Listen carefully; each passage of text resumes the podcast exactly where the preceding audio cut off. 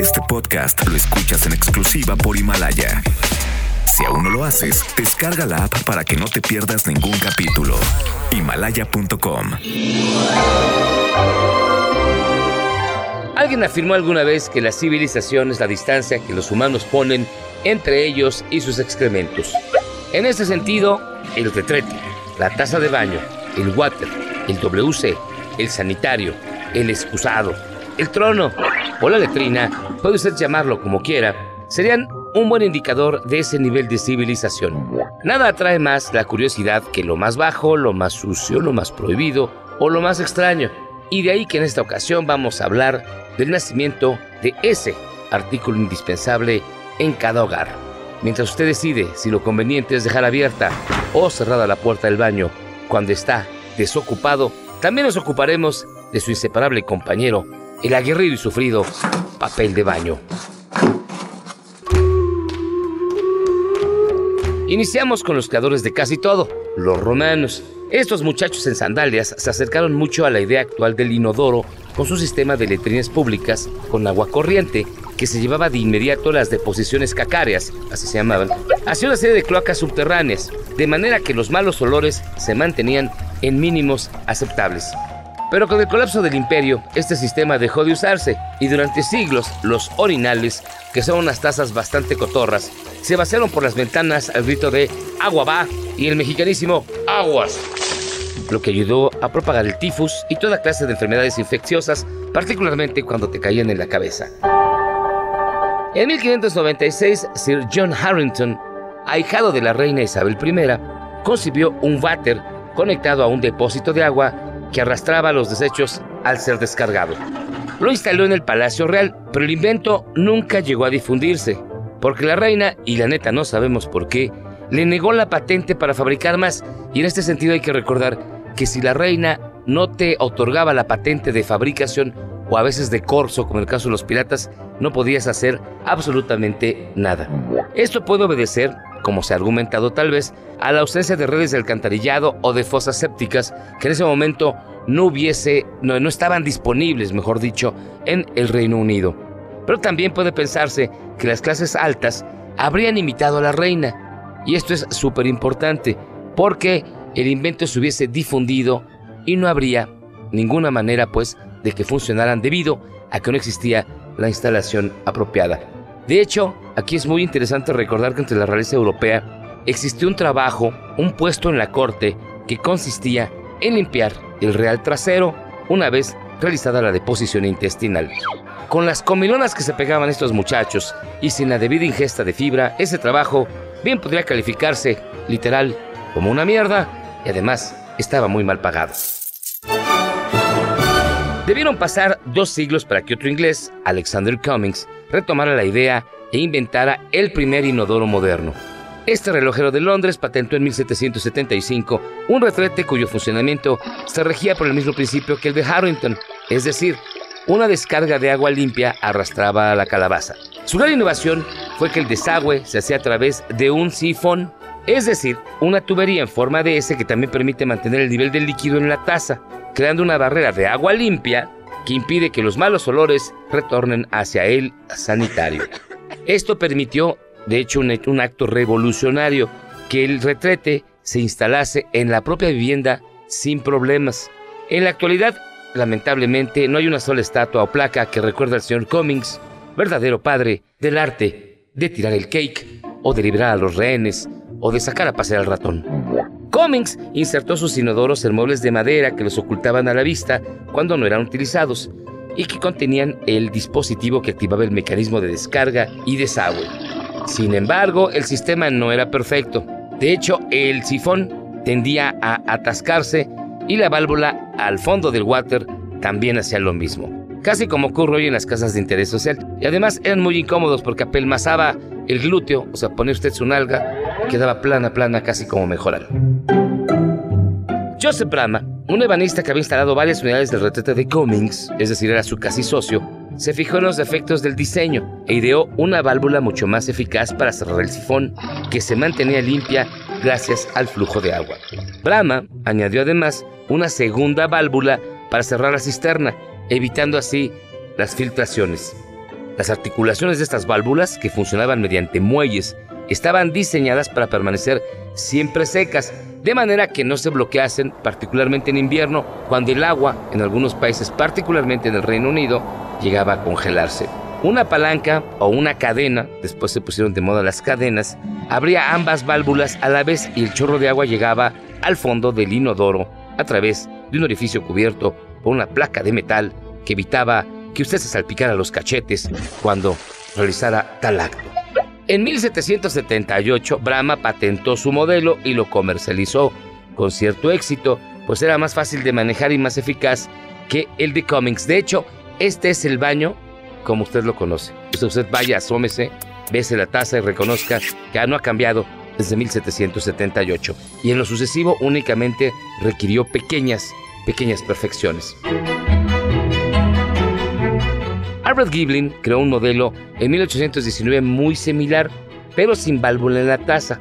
En 1849, Thomas Seaford fabricó los primeros inodoros de cerámica, que usted sabe, en el invierno es helado como sentarse en una placa de acero.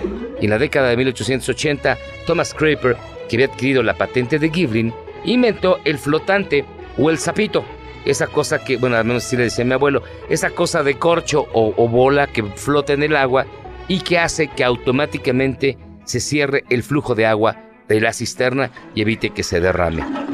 Hasta aquí, es decir, hasta 1880, el water estaba hecho. Pero y su inseparable compañero, el papel de baño, usted se preguntará, ¿dónde estaba? Estamos tan acostumbrados a su presencia que casi pasa inadvertido y lo utilizamos para casi todo, incluso para lo que fue diseñado. La limpieza profunda de esa parte de nuestro cuerpo que los aztecas llamaban, sin negar su ánimo alburero, Sintli, es decir, el chiquito. Antes del papel de baño o papel higiénico o limpiacachetes, puede usted también llamarlo como quiera, la vida seguro era miserable, dura y un tanto rasposa. Volvamos a mirar a los creadores de casi todo, es decir, los romanos. Estos inquietos muchachos en sandalias amarraban una esponja a un palo y lo sumergían en agua salada para luego proceder a frotar con enorme apasionamiento esa zona de la espalda donde pierde su casto nombre. Lo malo es que el uso era público, es decir, usted llegaba a un baño público y en la entrada había este palo con esponja que servía para tallarse el chiquistriquis y se dejaba a disposición de cualquier romano en los baños públicos. Para el siglo IX, las personas solían limpiarse con hojas de lechuga y con agua. Ahí nació el concepto de la ensalada romana con aderezo. Bueno, era lógico esperar que si los chinos inventaban el papel, pues seguro también inventaban el papel higiénico. Eso manda la lógica, y de hecho, así fue.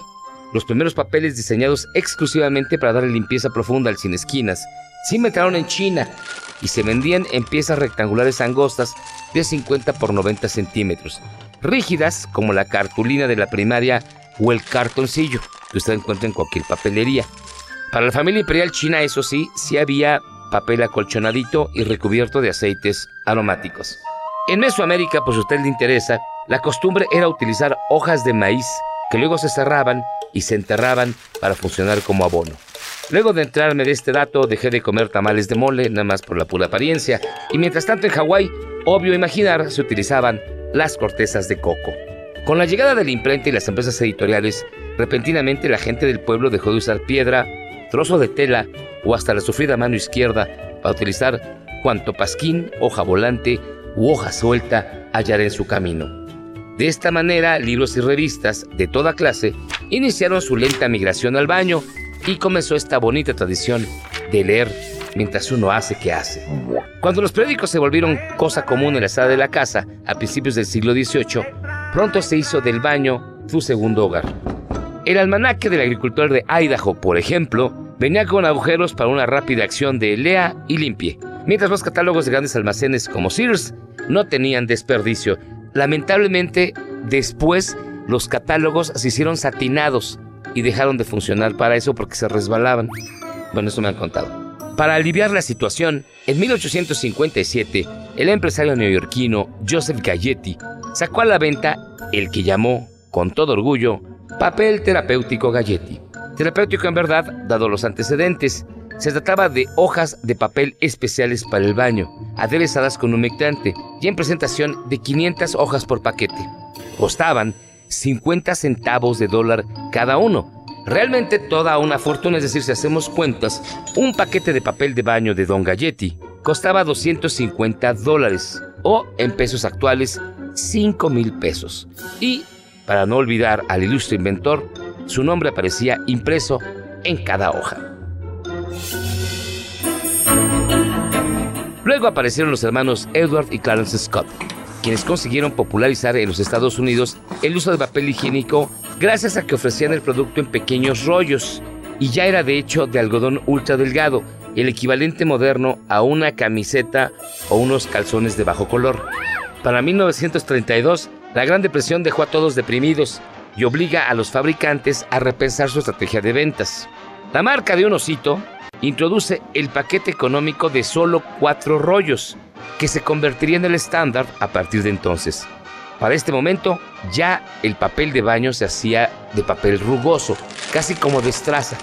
De ahí que el reto para los fabricantes de papel de baño haya sido el encontrar una fibra más gentil para el chiquilín. Mm. En ese sentido, la introducción de papel de dos capas en 1942 por parte de la empresa San Andrew en el Reino Unido fue un avance notable. A partir de ahí, ya podemos hablar del papel de baño tal y como lo conocemos. Fue tal la importancia durante la Segunda Guerra Mundial, por ejemplo, que adquirió el papel de baño porque en Europa no había, que en 1944 el gobierno de los Estados Unidos distinguió a uno de sus fabricantes por sus heroicos esfuerzos en el suministro del producto de los combatientes. Hace apenas 20 años, cosa de nada, los japoneses inventaron el inodoro sin papel, un aparato que lava, enjuaga, perfuma, plancha y seca las partes del usuario automáticamente, pero que aún hoy no le quita su puesto de artículo de primera necesidad al aguerrido, siempre útil y siempre sufrido papel higiénico. Nos vemos en la próxima historia de esta vuelta al día en 80 mundos. La historia que nadie conoce como nunca se la han contado. Yo soy José Luis Guzmán, Miyagi, y le agradecería mucho me siguiese en redes sociales, arroba fans de Miyagi, Instagram, Facebook, y esto lo puede usted escuchar como una exclusiva de Himalaya.